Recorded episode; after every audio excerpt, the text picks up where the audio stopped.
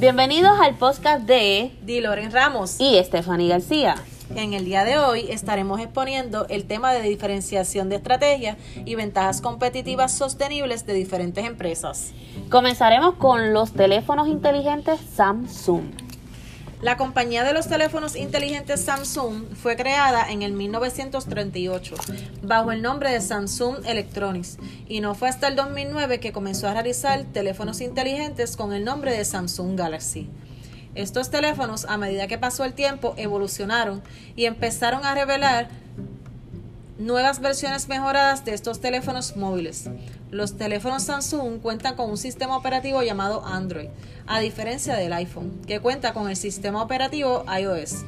Ambos celulares son excepcionales, sin embargo, la diferencia radica en sus sistemas operativos, así como también en sus fabricantes y precios.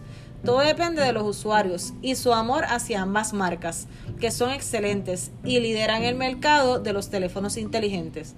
No podemos dejar pasar por alto que los teléfonos Samsung se convierten en un producto atractivo y con ventaja competitiva, ya que sus aplicaciones en la mayoría son gratuitas.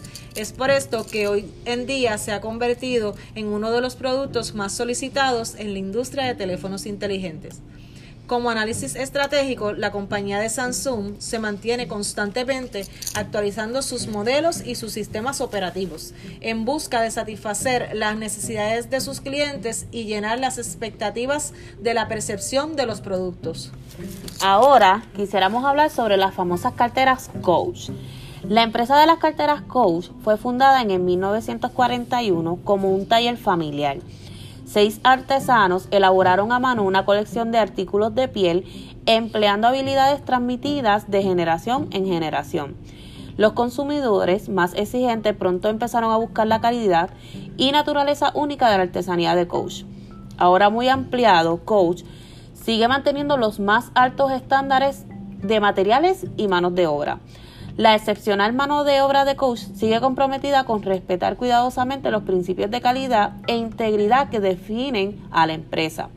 Es por esto que la empresa Coach se ha convertido en una empresa confiable por sus productos de calidad, atribuyendo la importancia de la marca Coach a la exclusiva combinación de sus diseños y, y original carácter americano, a su herencia de tejidos hechos a medida y de gran calidad, a la excelente durabilidad y calidad de sus productos y a su compromiso con el servicio al cliente estableciendo estrategias de venta y ventajas competitivas.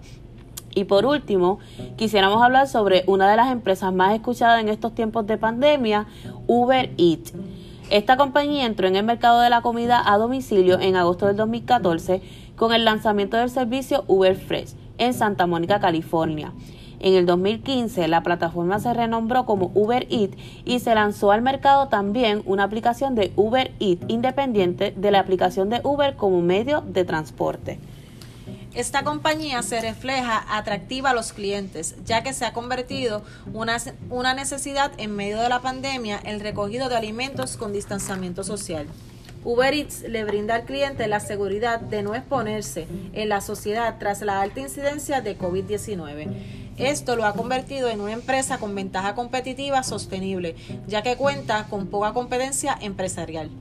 Sus precios, su flexibilidad al alcance, su gran estrategia de utilizar la tecnología como manera de comunicación han hecho que la empresa luzca atractiva y solicitada tanto cliente como empleado. Luego del análisis de estas tres compañías, podemos afirmar que el desarrollo de una ventaja competitiva es el primer paso para posicionar una organización en los mercados actuales y debe estar presente en el plan de marketing. Es importante ponerle particular atención a la competencia debido a que también estará en el proceso de desarrollar nuevos elementos que la diferencien de las demás organizaciones. También es importante tener un equipo creativo e innovador que esté en constante desarrollo de ideas y que pueda servir para el desarrollo de ese producto o servicio que caracterice la empresa. Bueno, hasta aquí nuestro análisis sobre estas grandes empresas. Espero que les haya sido de mucha ayuda. Gracias. Gracias.